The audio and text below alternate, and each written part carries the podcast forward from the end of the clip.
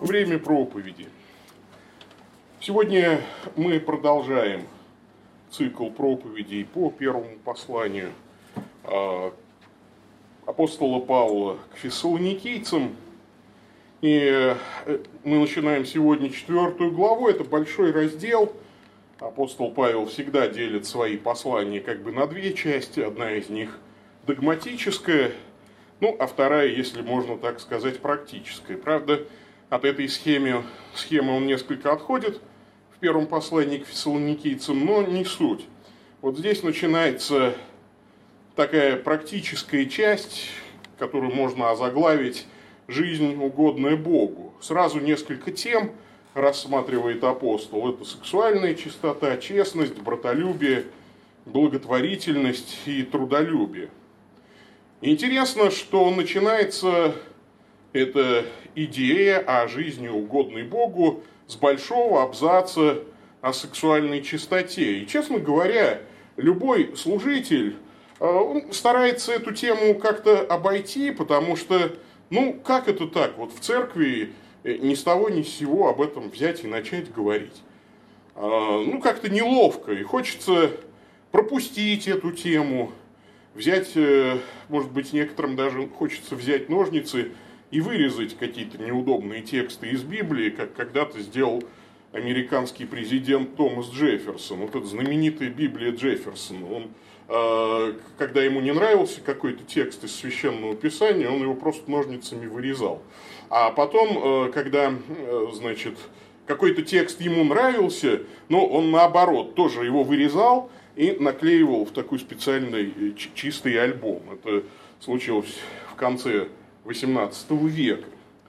А, и знаете, вот Библия Томаса Джефферсона до сих пор вот является таким памятником ну, избирательного подхода э, к Слову Божьему, когда ну, тебе кажется, что ты немножечко мудрее Бога и можешь как-то его подправить.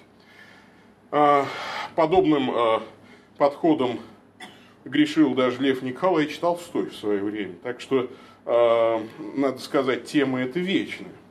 И невозможно так поступить с Библией, поэтому придется прочитать сегодняшний фрагмент.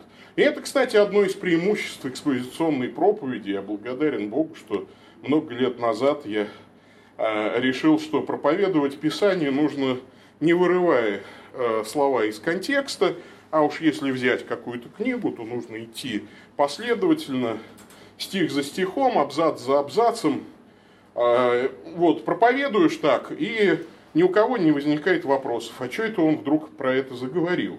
Ну, потому что ведь э, люди, когда проповеди бессистемные, ну, люди сразу начинают вычислять, а кто это так разозлил отца-настоятеля, что он вот вдруг сегодня об этом решил целую проповедь сказать. А, ну, апостол Павел просто продолжает первое послание к фессалоникийцам. И вот мы сегодня дошли до девятого абзаца этого послания, а, где простую очень мысль апостол пытается донести до нас, что жизнь, угодная Богу, подразумевает полную сексуальную чистоту. И давайте прочитаем сегодняшний текст.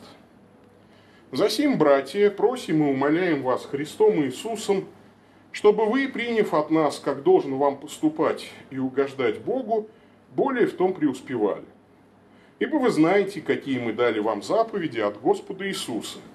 Ибо воля Божия есть освящение ваше, чтобы вы воздерживались от блуда, чтобы каждый из вас умел соблюдать свой сосуд в святости и чести, а не в страсти и похотении, как и язычники, не знающие Бога чтобы вы ни в чем не поступали с братом своим противозаконно и коростолюбиво, потому что Господь мститель за все это, как и прежде мы говорили вам и свидетельствовали, ибо призвал нас Бог не к нечистоте, но к святости.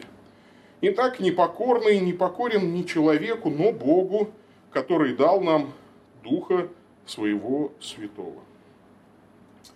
Итак, жизнь, угодная Богу, подразумевает полную сексуальную чистоту. И весь абзац вот этому посвящен.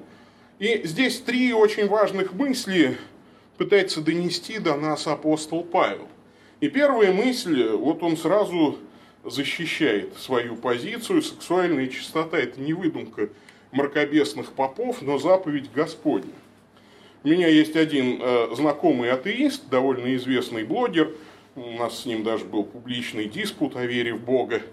И вот как-то он написал в своем журнале, в живом журнале, в интернете, он говорит, почему тема э, секса так волнует попов, почему вот они никак об этом не успокоятся. И у него есть такой очень популярный тег даже. А, вот. В свою очередь, мне всегда хотелось ну, встречный вопрос задать, а почему вас-то так эта тема интересует? Ну, то есть, почему вы так вот о ней настойчиво все время пишете и пытаетесь всяческим образом подчеркнуть свое право а, грешить и в этой сфере? Ну, собственно говоря, каждый а, делает то, что считает нужным, правда, за это будет ну, наказание Господне. Собственно, последняя весть э, Библии заканчивается нехитрой мыслью. Неправедный пусть еще сквернится, а праведный дотворит правду еще. Но вот здесь апостол Павел сразу отметает э, всякие вот эти инсинуации о том, что ну вот какие-то больные на голову попы придумали э, ряд табу, Э, и они ну, таким образом как-то пытаются вмешаться в нашу личную жизнь. И апостол Павел вот три стиха из этого абзаца посвящает тому, что братья – это заповеди от Господа Иисуса, и кто вот этих заповедей не слушает, тот не покорен не человеку, но Богу, который дал нам, как апостолам Духа Своего Святого, и дал нам право говорить Слово Божие. При этом вот он говорит, я желаю, чтобы вы более преуспевали в угождении Богу. А, очень интересный глагол, пересео, приумножать, обогащать, достигать избытка и изобилия. Вот избыток и изобилие чистоты. А, это ну, такой интересный призыв, потому что я понимаю, что такое избыток и изобилие грязи. Ну, то есть грязь можно в чем-то измерить, ну там в кубометрах, там, ее можно взвесить. А вот чистоту вроде бы измерить никак нельзя. Чист... Вот избыток чистоты, а, наверное, измеряется а, отрицательным количеством грязи. Ну, то есть, как бы, вот нет грязи, вот чем меньше, вот, э, чем грязь вот стремится к нулю, тем, значит, вот чистота твоя стремится к бесконечности. И действительно, а, целый ряд текстов Священного Писания говорит нам о том, что похоть, а, в том числе и сексуальная похоть, э, это очень серьезный грех. Апостол Петр пишет, возлюбленные, прошу вас, как пришельцев и странников, удаляться от плотских похотей, восстающих на душу. Святой Иаков вторит, каждый искушается, увлекаясь и обольщаясь собственной похотью. Похоть же, зачавшая рождает грех, а сделанный грех рождает смерть. А, даже есть загадка для воскресной школы, для учеников воскресной школы. А, назовите бабушку смерти. Вот. Кто, кто такая бабушка смерти? Ну и самый продвинутый ребенок знает Иакова 1, 14, 15 и говорит, да, похоть, зачавший, рождает грех, а грех рождает смерть. Ну, то есть похоть, бабушка смерти, соответственно. А апостол Иоанн говорит, не любите мира, не того, что в мире, кто любит мир, в том нет любви отчи, ибо все, что в мире, похоть плоти, похоть очей, гордость житейская не есть от Отца, но от мира сего. И мир проходит, и гордость его, а, и похоть его, а исполняющий волю Божию пребывает вовек. Ну и, конечно, вы знаете, что по западному э, такому чину, если можно сказать. Число 7 э, укрепилось за количеством главных грехов в западном христианстве по версии папы Григория Великого. И э, эти грехи такие, это супербия, гордыня, инвидия, зависть, ира, гнев, ацедия, уныние, аварития, алчность, гула, чревоугодие – и луксурия, похоть, блуд. Конечно, а, апостол Павел говорит, что мы должны быть абсолютно чистыми. И борьба должна вестись не только на уровне плотской нечистоты. Да? То есть недостаточно просто, э, знаете, воздерживаться от каких-то интимных контактов вне брака. Э, борьба должна идти на уровне мыслей. Христос в Нагорной проповеди говорит э, тяжелые очень вещи. Кто посмотрит на женщину, кто смотрит на женщину с вожделением, тот уже прелюбодействовал с ней в сердце своем. И премудрый Соломон в книге притч говорит, что, конечно, грех один цепляется за другой, грех и пьянство способствует э, сексуальной нечистоте, о пьяном человеке он пишет, глаза твои будут смотреть на чужих жен, и сердце твое заговорит развратное. Так что вся Библия полна призывов к чистоте. И если ты не покорен, то это непокорность не людям, которые что-то там выдумали, может быть, пытаясь изжить собственные комплексы, а это непокорность Богу. То есть Богу реально есть дело до того, кто с кем спит и кто чего там просматривает в интернете. И это интересно. А, казалось бы, какое дело Творцу миров до э, истории моего интернет-браузера. А, вот. Его дело вроде бы не допускать цунами и э, значит, следить за э, количеством еды в мире. А значит, интересная такая штука, что Бог ведь требует от нас всецелого посвящения.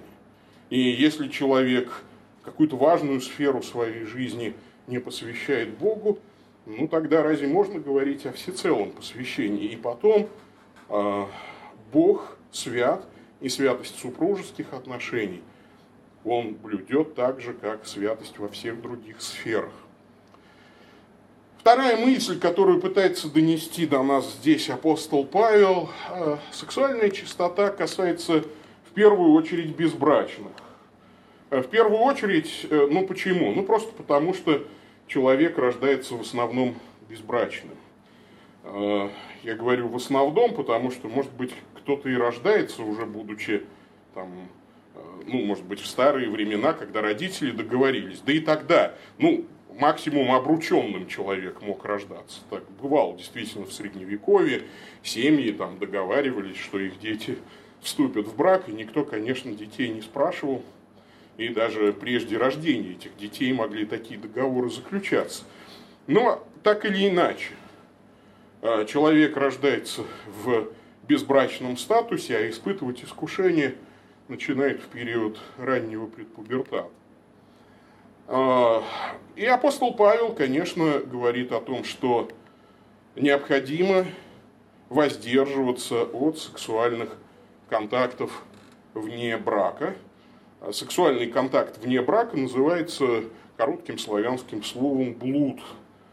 Блуд – это то, что делают двое вне брака. И надо сказать, что церковь к блуду относилась весьма и весьма серьезно. Блуд это вовсе не такая, э, что ли, прерогатива нашего развратного времени, когда порнография, когда, значит, вот такое типа free love, свободная любовь стала всем доступна. Нет, в древнем мире это тоже было э, в порядке вещей. И интересно, что э, вот сейчас мы проходим с нашими студентами каноническое право, и студенты впервые читают правила Василия Великого, и у многих из них там э, глаза лезут на лоб. Оказывается, наказание за блуд в Древней Церкви, епитимия за блуд, одна из самых таких длинных. Э, каноническое наказание за блуд, просто вот вне брака ты там что-то совершил. 15 лет отлучения от причастия. И больше епитимия только убийцам, ну и экстрасенсам-колдунам, тем по 25 лет. А 15 лет, вот э, блуд, все, 15 лет ты без причастия. Причем первые там 4 года ты даже не можешь в церковь войти, там каешься у порога церкви, потом несколько лет в притворе молишься, потом несколько лет сидишь ну, только на первой части литургии и уходишь э, до слушания Слова Божьего, даже проповедь не, не, не можешь слушать, только потом в пересказе, видимо. Ну и так далее. Потом можешь слушать проповедь, потом оставаться на причастии, но в причастии не принимать. И только после 15 лет тебя допускают до причастия. Причем, а, ну, если таким образом согрешила женщина, и священник узнал об этом на исповеди, то иногда, ну, то есть э, сразу запускали в церковь, чтобы ну, не видно было, потому что блудники все там, как бы за пределами церкви, а ревнивые мужья могли женщину просто убить. Ну, такое было, да. А, кроме того, апостол Павел говорит о недопущении осквернения собственного тела. Вот посмотрите, в четвертом стихе сосуд – это, безусловно, тело. И вот здесь Павел говорит уже не столько о блуде, напомню, блуд – это то, что делают двое вне брака, а вот это вот страсть похотения и осквернение сосуда тела своего, это такой сексуальный грех, который можно и в одиночку совершить, конечно же. И э, к этому образу сосуда апостол Павел возвращается во втором послании к Тимофею. Но твердое основание Божье стоит, имея печать сию. Познал Господь своих, и да отступит от неправды всякий исповедующий имя Господа. А в большом доме есть сосуды не только золотые и серебряные, но деревянные глиняные, и одни в почетном, а другие в низком употреблении. И так, кто будет чист от всего, тот будет сосудом в чести, освященным и благопотребным владыке, годным на всякое доброе дело. Вот печать, как бы говорит апостол Павел, вот твердое основание Божье, ну, фундамент, да, то есть вот фундамент церкви, и на нем стоит печать. На печати всегда есть как бы две таких надписи. На, значит, сверху написано «Познал Господь своих», снизу написано «Да отступит от неправды всякий исповедующий имя Господа». То есть, да, Божья благодать, Его инициатива, спасение, но от нас требуется отступить от неправды. И вот дальше этот образ сосуда. Он говорит, что есть сосуды золотые и серебряные, ну, вроде чаш, потиров, которые не стыдно показать гостям, и есть сосуды в низком употреблении, ну, условно говоря, ночные горшки. И вот по церкви ходят люди, и в церкви есть люди, которые похожи на золотые чаши, а есть люди ночные горшки, которых э, только толкни, и из них плеснет э, далеко не ароматное содержимое на тебя. А люди ночные горшки. И их очень стыдно показывать гостям. Никто не говорит гостям, глядите, у меня замечательный ночной горшок, вот полюбуйтесь. Ну, то есть, э, как не делают, его прячут. И Господь, наверное, когда показывает по местной церкви ангелам своим, говорит, обратите внимание вот на этого человека, видите, хороший человек, да. А сюда не надо смотреть, вот здесь вот этот, это, так, да, ну, э, примерно такая какая-то картина вот у меня в голове. Апостол Павел говорит, ни в коем случае должны соблюдать свое тело в святости и чести, а не в страсти похоти, как язычники, не знающие Бога. Страсть похоти, то есть не только грех, который делают вдвоем вне брака, не только грех, который ты делаешь один вне брака, но и даже грех, который у тебя совершается в голове. Вот это нельзя.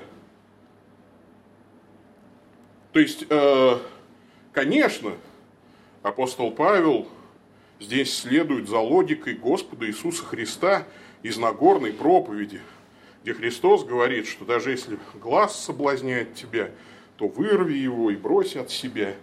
И обычно, знаете, нам бы тоже неплохо не подавать друг другу соблазны. Ну, у нас в церкви как-то так получилось, что все люди в основном взрослые, почтенные, а вот э, там на молодежных собраниях молодежи обычно любят служители так увещевать, чтобы сестры как-то так потеплее одевались летом особо так, ну, чтобы не соблазнять братьев. А то ведь э, оно и понятно, вроде бы виноват человек, у которого глаз его соблазняет, и он должен, по идее, глаз свой вырвать.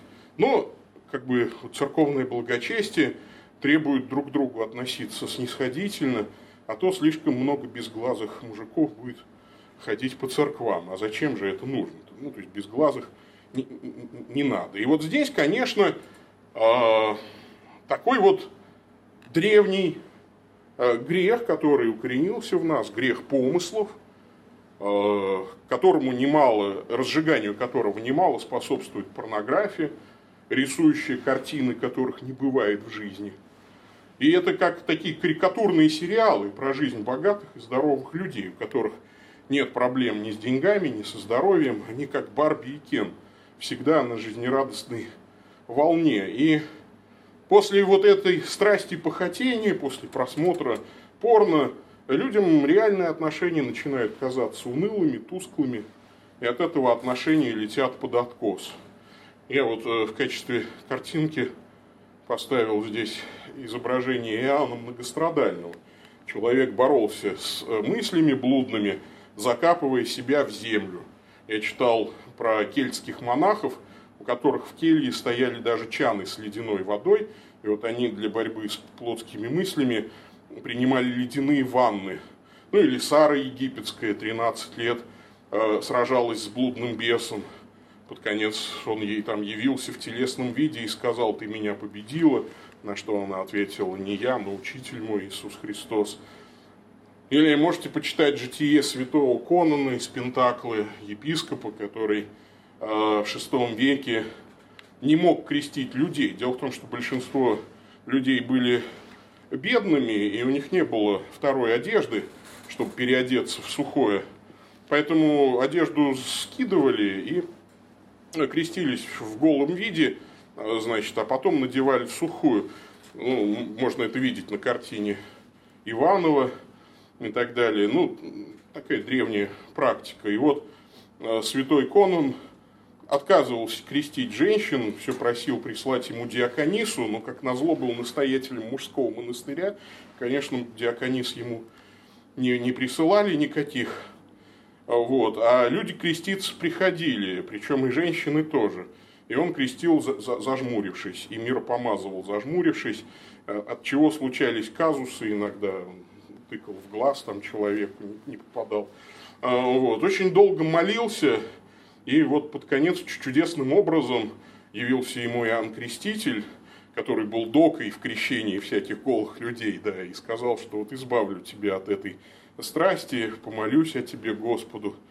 А, вот, и отпустил святого Конна. В какой-то момент он вдруг понял, что не вызывает в нем уже никаких желаний. Ну, то есть, вот и женщина, а вот и дерево, там, ну, какая разница. Все тварь Божья, вот и как-то так. Но э, мы видим, что это очень серьезная э, проблема. С ней борются святые люди годами. То есть не, не, не существует никакого крэкс пэкс такого после э, волшебного слова, после которого ты раз и, и все, и больше никогда. А, потому что, как когда-то говорил доктор Лютер, мы не в состоянии запретить птицам летать над нашей головой.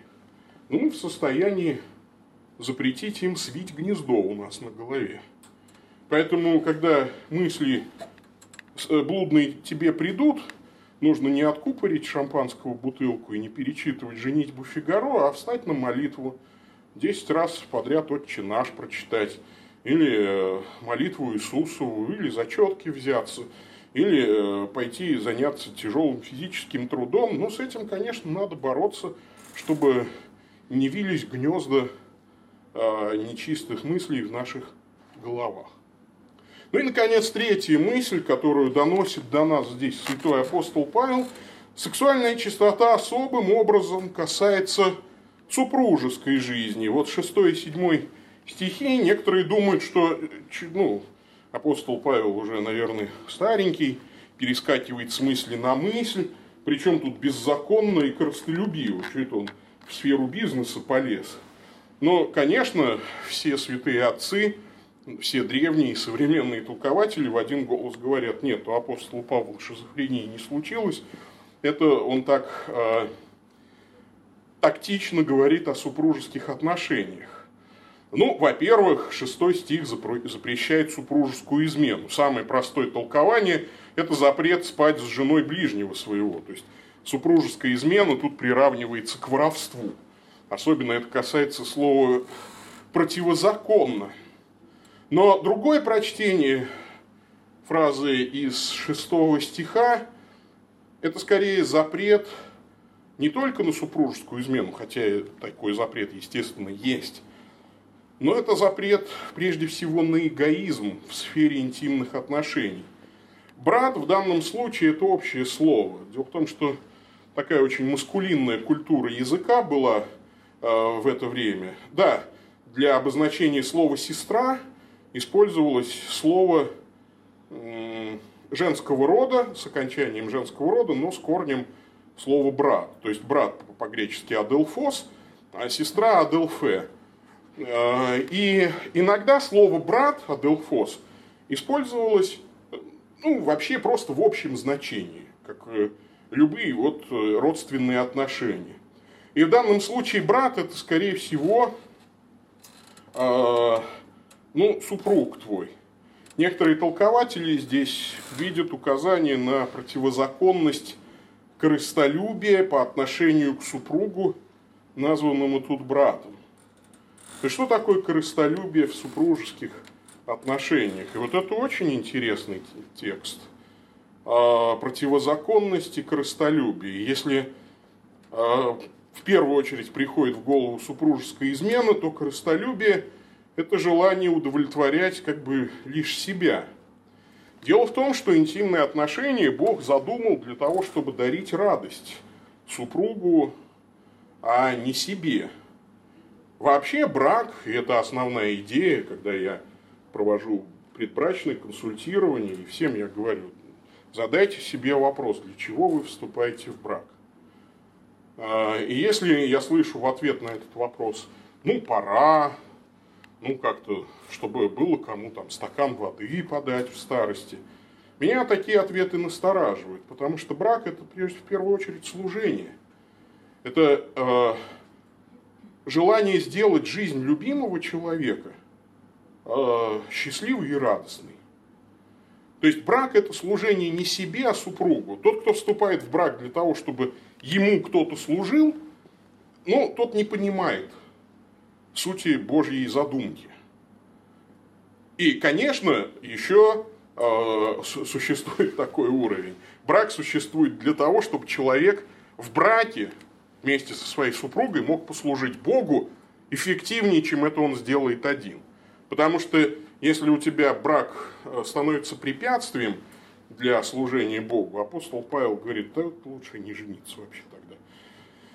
Э, вот. Поэтому Бог порицает эгоизм в сфере интимных отношений. И, кстати, есть такой распространенный миф, что секс с точки зрения Библии хорош только для деторождения. Ничего подобного, он создан для радости. И если человек думает, что христианство это вещь унылая, как э, писал Клейф Льюис, то этому он научился, скорее всего, у стоиков, но не у Христа. Есть целая книга в Библии о радостях э, супружеской любви, песни песней Соломона. А, но эта радость, как говорит апостол Павел, не должна быть эгоистичной. Корыстолюбие в интимной сфере – это грех.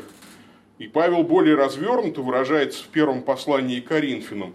«Муж, оказывай жене должное благорасположение, подобно и жена мужу. Жена не властна над своим телом, но муж – равный муж не властен над своим телом, но жена. Не уклоняйтесь друг от друга, разве по согласию на время для упражнения в посте и молитве, а потом опять будьте вместе, чтобы не искушал вас сатана невоздержанием вашим. Венчает все это призыв к святости, а не к нечистоте. И вот здесь мы возвращаемся к той самой первой мысли – преуспевать в святости, преуспевать в чистоте. То есть не в количестве грязи, а в чистоте. Жизнь свою нужно вычищать. Вычищать в первую очередь покаянием, конечно, молитвой. Во вторую очередь творением добрых дел, а, участием в таинстве, участием в серьезном служении. А, потому что мать всех пороков – это, конечно, праздность. Недаром святые отцы об этом говорили. Человеку, которому делать нечего, а, приходится решать массу проблем и преодолевать массу искушений. Ну и, конечно, Господь пусть да увенчает эти слова своим призывом «Будьте святы, ибо я свят». Об этом давайте с вами и помолимся. Аминь. Слава Отцу и Сыну и Святому Духу, и ныне и присно, и во веки веков. Господи, научи нас стремиться к святости и чистоте. Я прошу Тебя о семейных парах, которые есть в нашей церкви. Я прошу Тебя о том, чтобы брак их был честен и в ложе непорочно, потому что Ты судишь блудников и прелюбодеев. Я прошу Тебя о каждом из нас, потому что все мы испытываем серьезные искушения посреди развращенного мира. Господи, дай нам успешно эти искушения преодолевать. И пусть в этой сфере тоже будет у нас чисто, как и во всех остальных сферах нашей жизни. Через Иисуса Христа просим Тебя, Твоего Сына, который с Тобой живет и царствует в единстве Святого Духа, Бог во веки веков. Аминь. Аминь.